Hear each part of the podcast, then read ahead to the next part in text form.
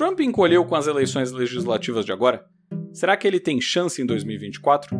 Ou será que isso é mais um indício do começo do fim da onda de populismo que se baseou em fake news e teorias da conspiração, hein? Mais ainda, será que a decisão do eleitorado de não eleger seus aliados e premiar políticos que não embarcavam nas teses trumpistas foi um mero acaso?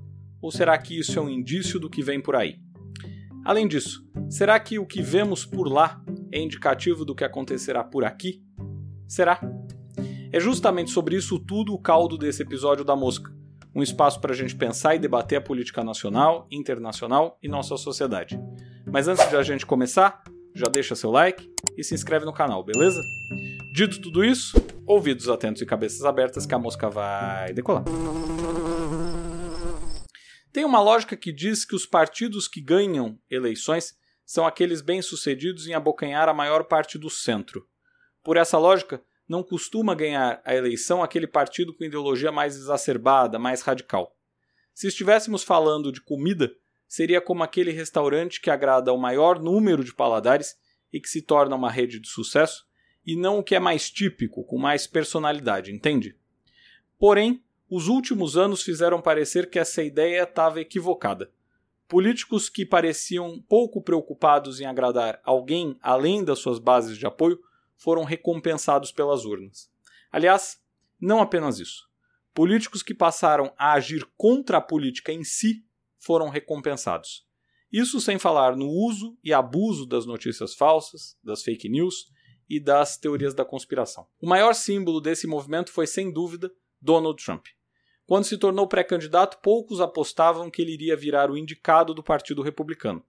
Quando se tornou indicado, poucos imaginavam que ele seria eleito presidente.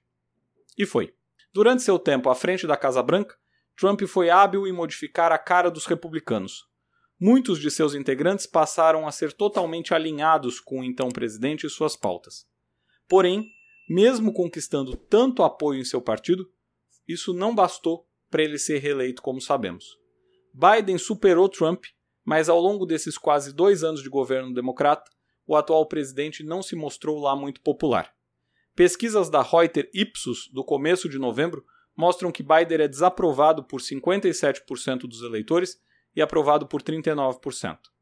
E aí veio a eleição de meio de mandato, que elege por lá senadores, deputados e vários governadores. E muitos, quase todos, apostavam em uma vitória acachapante dos republicanos, motivada, sobretudo, pela alta da inflação que os Estados Unidos andam enfrentando. Mas aí, os eleitores parecem ter tido outra ideia.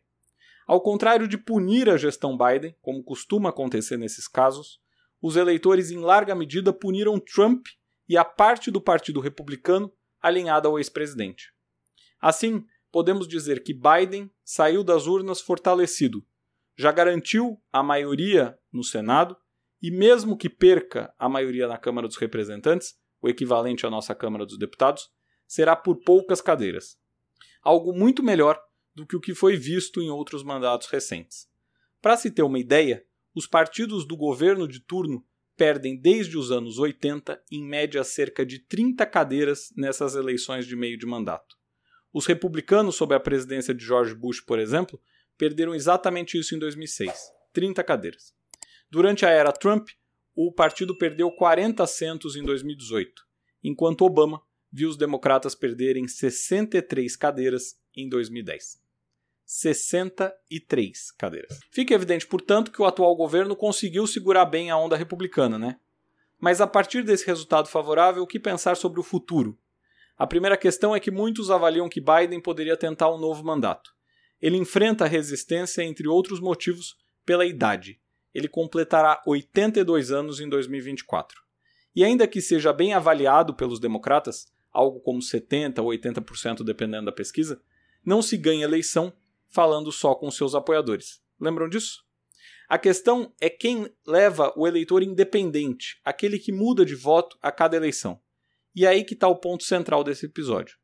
Se pensarmos na eleição de meio de mandato normal, em boa medida, ela era usada como uma forma de controlar o mandato do atual ocupante do cargo, elegendo um número de parlamentares de oposição para contrabalançar o jogo. Porém, esse ano está muito claro que os eleitores não quiseram eleger vários republicanos por aparentemente rejeitar o que os trumpistas andam fazendo. Só que isso não indica necessariamente que estão felizes com Biden, entende? Em outras palavras, assim como aconteceu por aqui, a eleição pode ter sido muito mais um plebiscito sobre a volta ou não de Trump e dos seus aliados do que exatamente uma vitória dos democratas. Portanto, se essa hipótese estiver certa, o que assistimos foi quase mais uma eleição sobre 2020 do que sobre 2022. Se trouxermos isso para o Brasil e a eleição presidencial, podemos pensar quase da mesma maneira. Como já dissemos anteriormente em outros episódios, Lula não foi eleito só por si próprio, mas sim por ser o candidato mais bem posicionado que poderia derrotar Bolsonaro. Da mesma maneira, muitos não votaram em Bolsonaro por conta dos seus atributos pessoais e sua gestão, mas sim como uma maneira de impedir Lula de voltar ao poder. Agora, diante desse cenário, errarão Lula e Biden se acharem que os votos recebidos foram inteiramente para eles. Em outras palavras, que suas vitórias foram exclusivamente por seus atributos, quando na realidade foram também para evitar o que o eleitor rejeita. Por outro lado, Trump e Bolsonaro seguiram ao longo desses últimos anos dobrando as apostas e reforçando ideias conspiratórias, negacionismos e fake news que funcionam incrivelmente bem em suas bolhas. Mas e para além delas, hein? Nesse aspecto, é de se perguntar qual teria sido a votação de Bolsonaro, Lula e Biden se os adversários fossem outros. Será que eles teriam chances reais? Além disso, será que a maioria dos eleitores de Trump e Bolsonaro seguem acreditando nas ideias que eles tanto defendem? Ou será que eles foram produto daquele momento específico, quando o eleitor votou contra a política tradicional, elegendo nomes tidos como novos, casos como o de Bolsonaro, Dória no Brasil, Trump nos Estados Unidos e Macri na Argentina, por exemplo?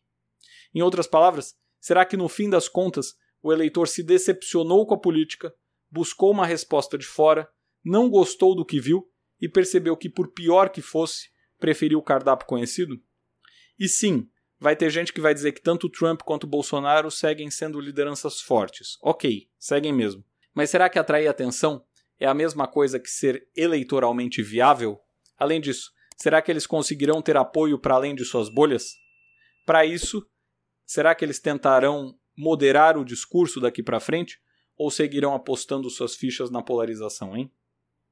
Por hoje é tudo. Se você curtiu esse voo da mosca, não esqueça de seguir e compartilhar esse podcast com seus amigos. Até o próximo episódio.